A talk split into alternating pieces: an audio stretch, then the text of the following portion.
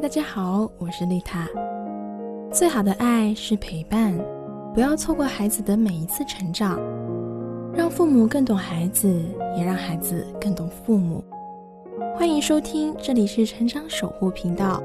致力于培养孩子健康游戏习惯，守护孩子健康成长。初中升到新学期，发现孩子的成绩明显下滑，怎么办？庄子曾经说过：“说无声也有牙，而知也无牙。”对于正在上学的孩子，这条学习的漫漫长路上，不免会有一些波动，特别是初中阶段的孩子。深入新学段，由于知识跟环境的变化，成绩很容易会有大的浮动。那么，发现孩子成绩明显下滑的时候，你要怎么说才更能帮助到孩子呢？丽塔建议您可以遵循一下左眼未来、肯定诉求、限定范围的流程来跟孩子进行沟通。第一步，左眼未来，这个方法的核心理念就是要把问题的解决焦点、沟通的重点放到未来，而不是现在，更不是过去。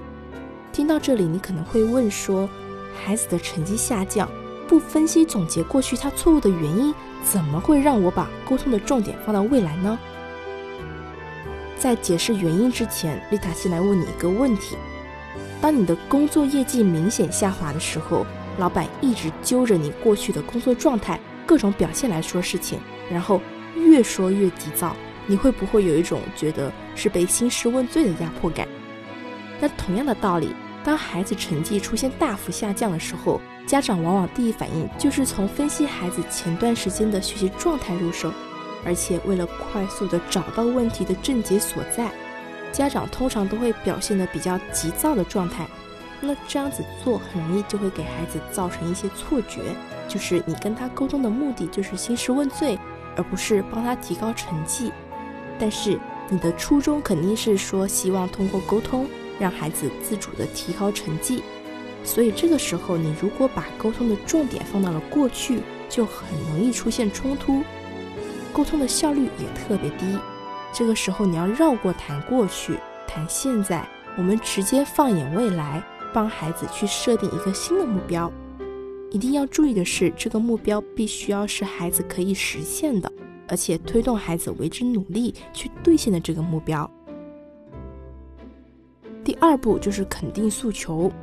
其实刚到新的学段，孩子肯定也会想有一个好的成绩，所以当成绩下滑的时候。你要去理解一下孩子，并且你要去知道目前的这个状态他是不舒服的。那我们就通过后面的沟通，就让这个过程变得更顺畅一些，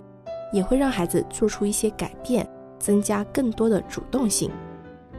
第三步就是限定范围，这个就是你在跟孩子沟通脾气暴躁的时候最应该记住的一个原则，就是当你在跟孩子说学习问题的时候。千万不要扩散到生活的方方面面，因为如果这样子的话，很容易就会变成你的情绪在宣泄，不但没有办法达成沟通的目的，还会让孩子非常抗拒去跟你沟通。按照以上的这个流程，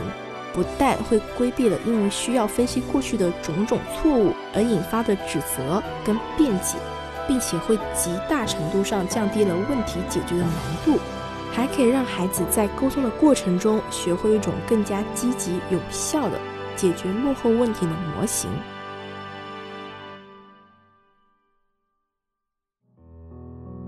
这里是成长守护频道，更多亲子内容可以搜索关注微信公众号“成长守护平台”，以及关注我的 FM。